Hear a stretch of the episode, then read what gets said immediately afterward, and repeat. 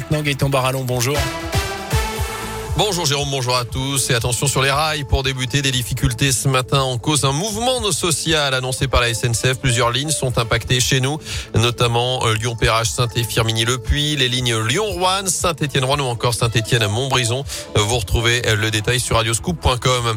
Dans l'actu également, week-end agité au commissariat de Firminy. Deux voitures de police ont été incendiées dans la nuit de samedi à hier. L'une des deux a été visée par un engin incendiaire selon le procureur de la République de saint qui a ouvert une enquête pour destruction volontaire par moyen dangereux de biens d'utilité publique.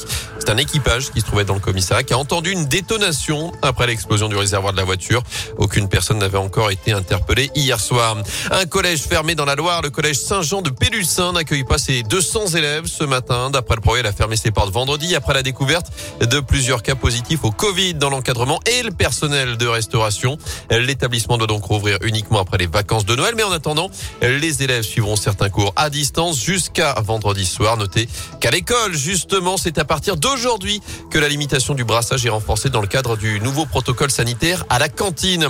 Dans ce contexte également, nous sommes en train d'atteindre le pic de la cinquième vague. C'est ce qu'assure le ministre de la Santé Olivier Véran, avec près de 50 000 cas positifs chaque jour actuellement. Plus de 800 000 tests menés quotidiennement aussi. C'est quasiment un record. Notez que chez nous, le taux d'incidence atteint 641 cas pour 100 000 habitants dans la Loire, 627 pour la Haute-Loire. En bref, également, ce double coup de pouce à quelques jours de Noël. C'est à partir d'aujourd'hui que sont versés le chèque énergie et l'indemnité inflation. À chaque fois une aide de 100 euros net. Le chèque énergie d'abord envoyé par courrier à près de 6 millions de ménages modestes. L'indemnité inflation ensuite versée à la 38 millions de Français, ceux qui gagnent moins de 2000 euros net par mois.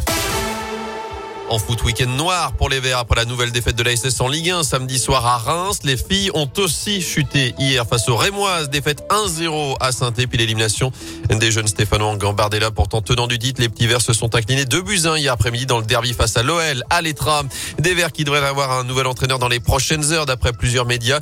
Il s'agit bel et bien de Pascal Duprat, l'ancien coach d'Evian Toulouse. Et quand reste, que, reste quelques détails à régler, notamment le départ à acter de Claude Puel. Enfin, tous ces joué dans le dernier tour. Max Verstappen est devenu hier champion du monde de Formule 1 pour la toute première fois de sa carrière après sa victoire renversante au Grand Prix d'Abu Dhabi. Il a privé le Britannique Lewis Hamilton d'un huitième titre historique en le doublant dans les derniers virages de la course et donc de la saison.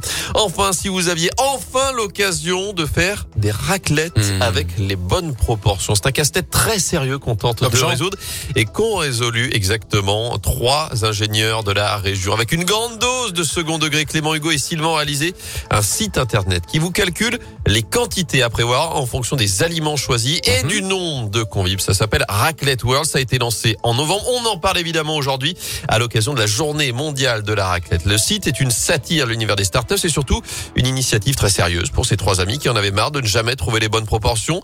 L'un des cofondateurs, Clément, est revenu pour Radioscoop sur le succès de ce simulateur. On s'est retroussé les manches un soir et puis on a on a codé ce site que depuis on fait évoluer hein, d'ailleurs euh, très très régulièrement on rajoute des ingrédients et on s'ouvre à l'international petit à petit parce qu'on commence à avoir une demande de la part d'un d'un public anglophone c'est une fierté internationale euh, que la, la, la France euh, représente le, un peu le pays de la raclette le pays de la culture du fromage et c'est une grande fierté pour raclette.world de désormais faire partie de cet écosystème de l'avoir révolutionné cette année avec ce calculateur en ligne et on compte bien profiter nous-mêmes de, de, cette journée mondiale de la raclette pour, euh, pour se retrouver entre amis et, et faire, euh, et faire une petite fête.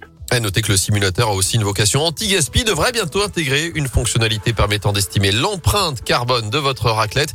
Et on vous pose la question ce matin sur radioscoop.com. Est-ce la, est-ce le meilleur plat de l'hiver? La question du jour. Vous y répondez sur notre site internet. Du monde, de toute saison, de tout le temps.